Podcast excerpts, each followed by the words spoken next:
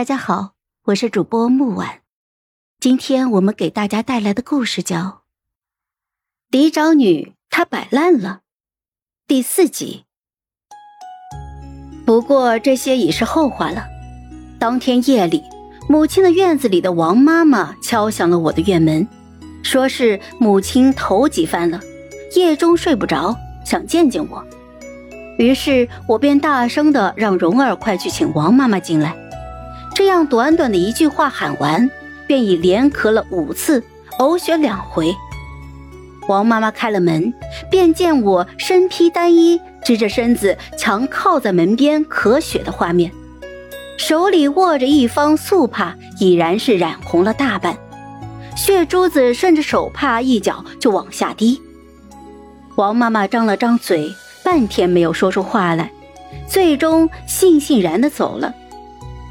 我没有去见母亲，母亲反倒是计划起我来了。第二日，让人包了好些的补药，带着丫鬟仆从，一路浩浩荡荡的就赶了过来。他想见我，可我却在昏迷之中，不想见他。见惯了刘婉晴院中的奇花珍宝，母亲环顾了一圈我那除却一圈大荷塘之外朴实的再不行的院落。有些生气的开口说道：“哎，怎的文玉的住院布置的如此的简陋啊？莫不是你们这些个刁奴，趁着我儿病中就欺辱我儿？”莲蓉酥、桂花糕、驴肉火烧和麻婆豆腐这几个丫鬟们当时就齐齐跪了在地，直喊着冤枉。院中布置是由着我本人的意志在安排的。母亲知晓这些个人中，蓉儿同我最亲近了，便要她上前陈词。蓉儿抹足了一把泪，深吸了几口气，才掐着凄凄惨惨的调子开了口：“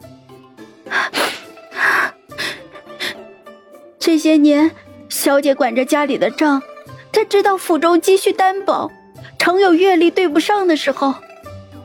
为了老爷和夫人能吃好喝好。”又为了不委屈少爷们和小小姐，小姐她几乎是扣光了自己的份力，全都摊补给了府里各个院中。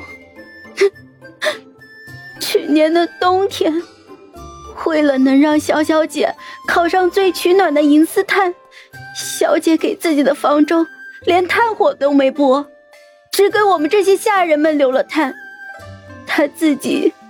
就这样足足冻了一整个速冬。初春的时候，身体就开始发病了。如今被萧小姐和萧公子的事一刺激，可是整个人都撑不住了。蓉儿在外头吹牛，我在里头听着，逐渐的就蹙了眉。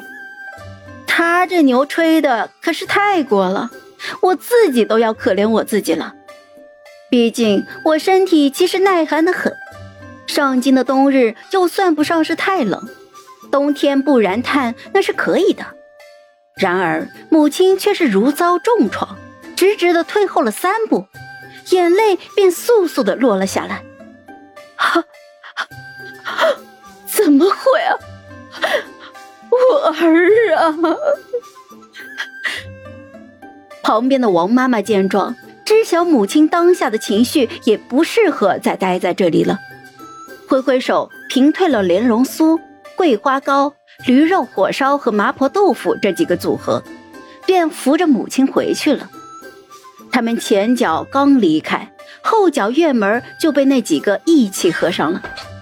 我拱着被子从床上坐了起来，挨个儿同他们击掌。